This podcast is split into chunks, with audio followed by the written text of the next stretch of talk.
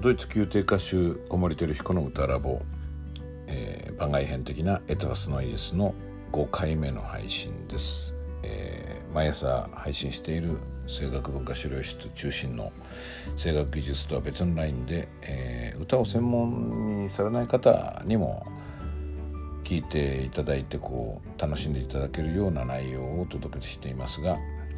えー、今回2回続けて「歌は時空を超える」というテーマでお話しています。で前回のその最後の方で話し始めてから発見してしまったことをさらに広げてお話ししたような感じで展開しています。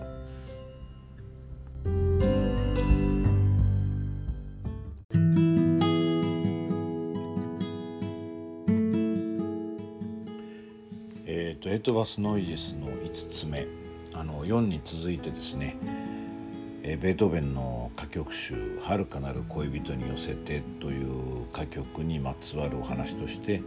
歌は時空を超えるんではないかというそういう話の続きをしたいと思います。えっと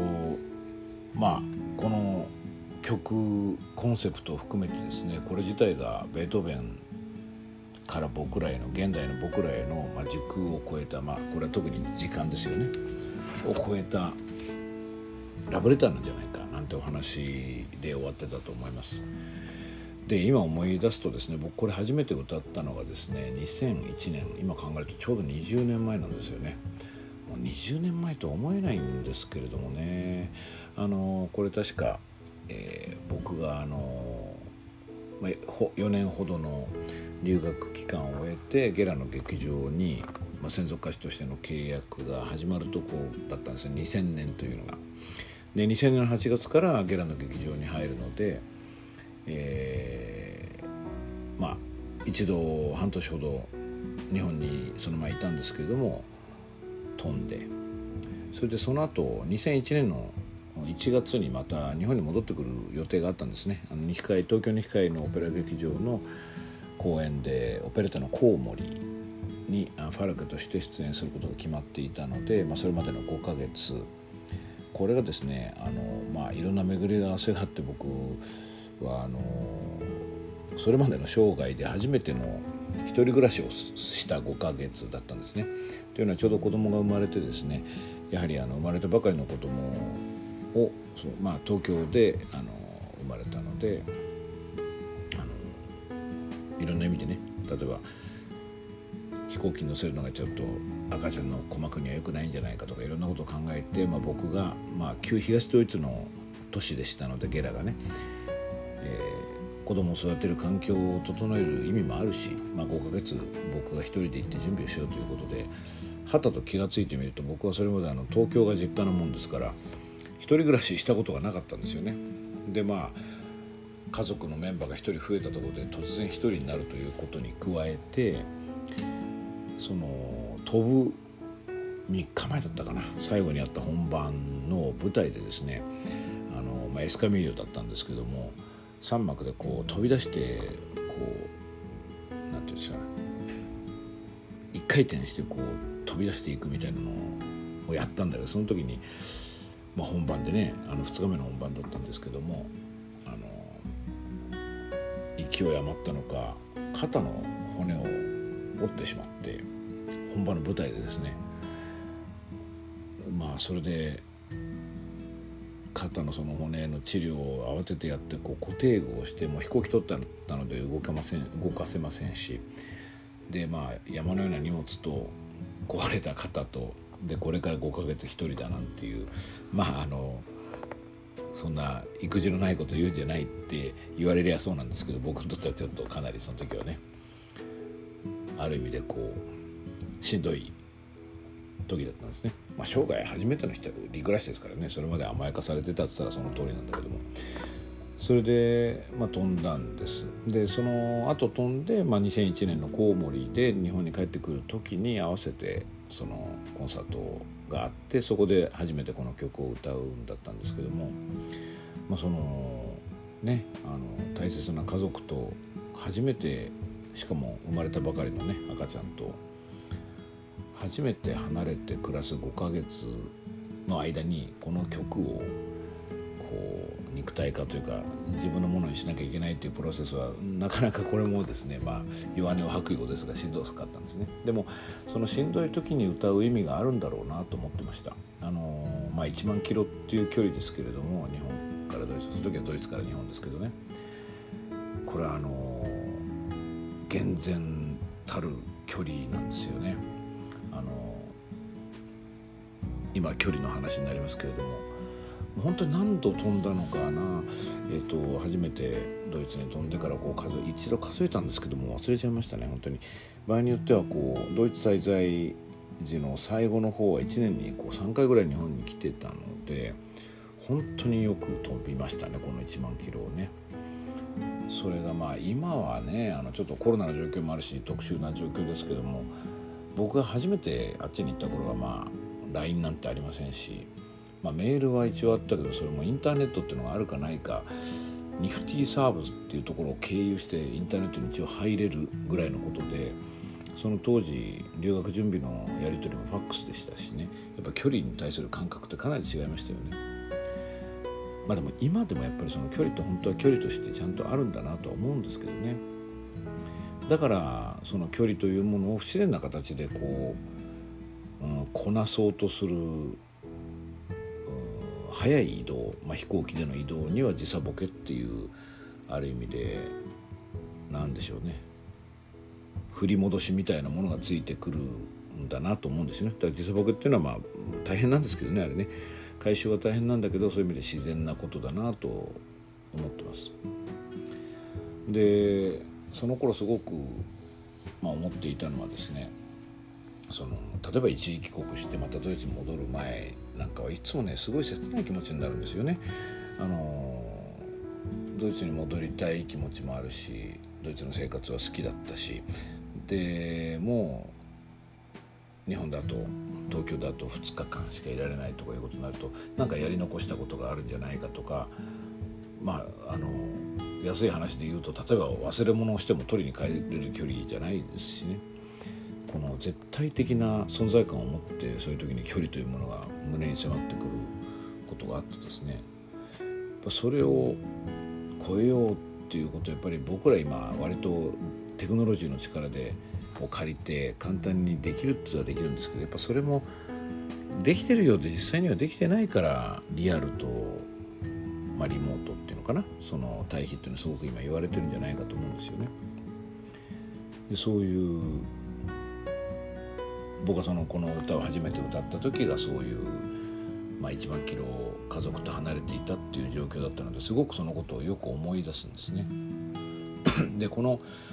歌の中の青年もですねこの圧倒的な距離の前にこうなすすべがないんですよね。でだから歌うわけです歌うしかないんですよね。だから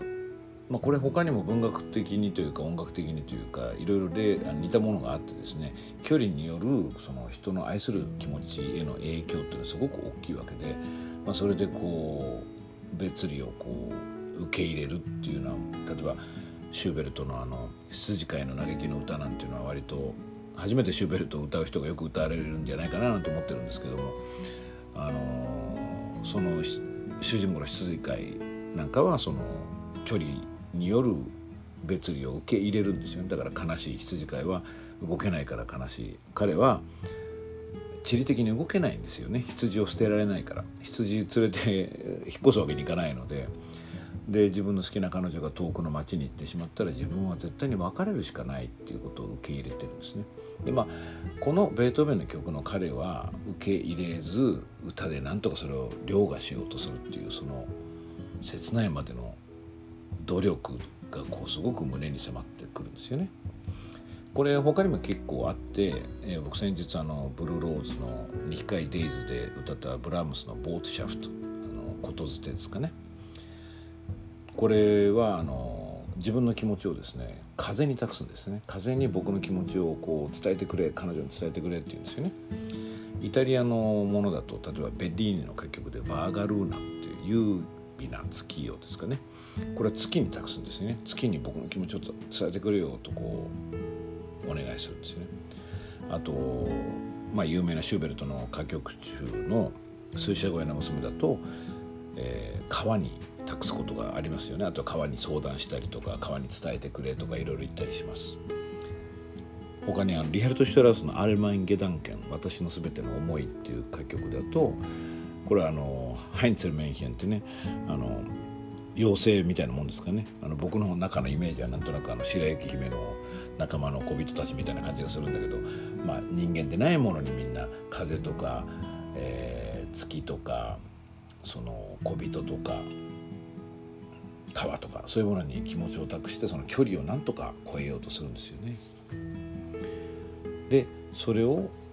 まあこの何で超えてるかってみんな歌で超えてるわけですね。だから、えーと、音楽としての歌っていう部分と、えー、詩としての歌ですね。あの詩も歌と読みますけれどもその芸術によって時空を超えられるという。で今ちょっとまた距離の方に偏ったんですけど時間のことを考えるとねそもそもこの話をする時に僕すごく思うのは20年経ってるのに、まあ、ちょっとその本番の録音とか聞いてみるとですねもうさっとその時の空気感っていうんですかね戻ってくるんですよね。歌によって一瞬のうちに20年前に戻ってしまうってこれすごいことだなと思うんですよね。まあ、だから僕ら古い歴史的な録音とかを聞いてそのほとんどリアルのような体感をするんだなと思うんですけどこれもやっぱり音楽歌の力かなと思います。でこの名作が今でも歌い継がれていることっていうことがそのベートーベンのラブレターが機能することでもあるしそのねこれに限らず例えばハイネの痛みだとかリュッケルトの「キエ」だとかメーリケの「アイロニー」とか、まあ、そういうものがですねあのまあ字として文字情報としてというよりはライブな感情として胸に迫ってくるっていうのがこの歌の凄さかなとアートは時を超えるんだっていうことですよね。でこれ場合によってはですねなんていうの単に超えて伝わってくるだけじゃなくてひっくり返っちゃうこともあるかなと思っていて例えばベートーベンのこの新しさってことはあの前回もお話したと思うんですけどまるでシューベルトの作品に対するアンチテーゼみたいな気がするぐらいこう斬新な作品形態なんですよね。あのたった15分の曲なのにものすごく中身が濃くってもうチェンジにチェンジを重ねてすごい勢いでこう話が進んでいくんです。で、まあ、シューベルトと逆転してるような感じがするっていうのもこれも芸術がですね時間の流れを逆行させてるのかなって思っちゃうようなことがあってこれ僕今すごく感じてるのはベルリオーズなんかもそういう気がするんです。ベルリオーズがですねベルリオーズの時代にこんな音楽が何で生まれ得たのかなってやっぱそれは天才的なそのクリエイティビティっていうのはそういうものを時間をひっくり返してしまうことがあるんだなっていうふうにすごく思いました。でそれ僕らがね日本のこの今の文化の中で割と近い例として見たのがご覧になった方多いかなと思うんですけど「君の名は」っていうあのアニメじゃないかなと思います。アートがあれ本当にあの時間の超え方って衝撃的ですよね。実は過去だったっていうで亡くなった町の話だったっていうね。ちょっとあれも本当唖然とするような衝撃を僕は受けたんですけれども。そう僕はこのねあのその後にもう一度